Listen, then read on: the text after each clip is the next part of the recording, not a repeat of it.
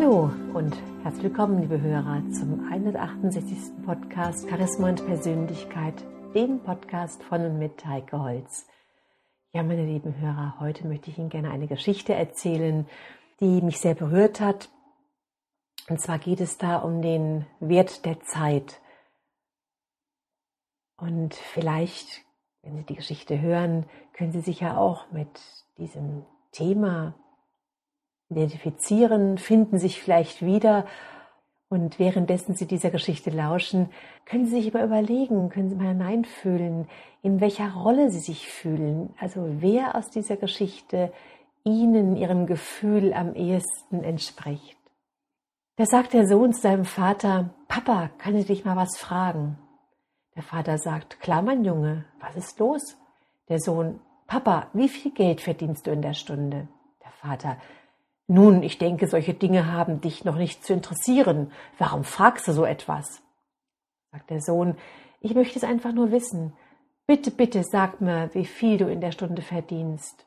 Sagt der Vater, na gut, wenn du es unbedingt wissen möchtest, ich verdiene 50 Euro in der Stunde. Der Sohn sagt, oh, und senkt dabei den Kopf. Und dann meint er, Papa, kannst du mir vielleicht 25 Euro leihen? Da sagt der Vater sehr verärgert.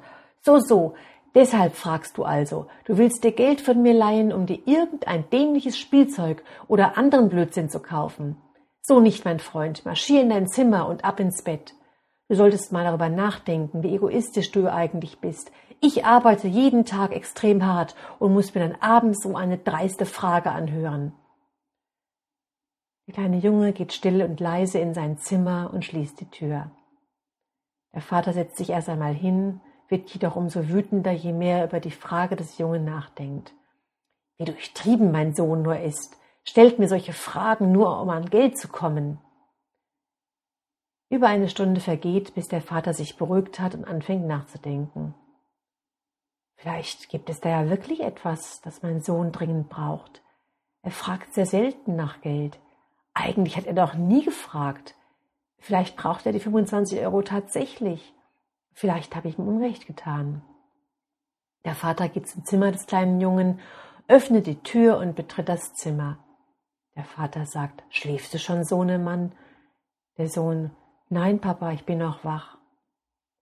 Sagt der Vater, schau mal, ich habe noch mal über alles nachgedacht. Vielleicht war ich tatsächlich ein bisschen zu streng zu dir. Es war ein langer Tag, eine Menge hat sich angestaut und du hast alles abbekommen. Hier sind die 25 Euro, um die du mich gebeten hast. Es tut mir leid. Der kleine Junge lächelt und sagt, danke, Papi.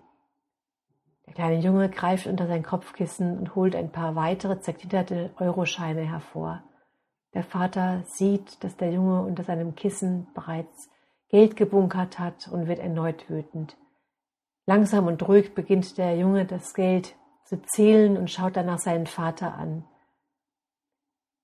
Dann sagt der Vater zum Sohn, warum zum Teufel fragst du nach Geld, wenn du schon welches hast? Meint der Sohn, weil ich noch nicht genug hatte. Jetzt aber reicht es. Papi, jetzt habe ich 50 Euro. Darf ich hierfür eine Stunde deiner Zeit kaufen? Bitte komm morgen früher von der Arbeit nach Hause. Ich möchte gerne mit dir zusammen essen. Der Vater sinkt zu Boden. Er hat mit solch einer Antwort nicht gerechnet. Er ist erschüttert, gerührt, überwältigt. Er schließt seinen Sohn in die Arme und bittet ihn um Entschuldigung. Ja, meine lieben Hörer, dies ist nun die kleine Geschichte, der kleine Dialog, den Vater und Sohn geführt haben. Eine kleine Geschichte für all jene, die auf der einen Seite in ihrem Leben so lange und intensiv und hart arbeiten. Doch wichtig ist es, dass wir in solchen Momenten auch in uns gehen und dass wir es nicht zulassen, dass uns in unserem Leben letztendlich der Blick für das fehlt, was wirklich wichtig ist. Der Blick für die Menschen, die wir leben.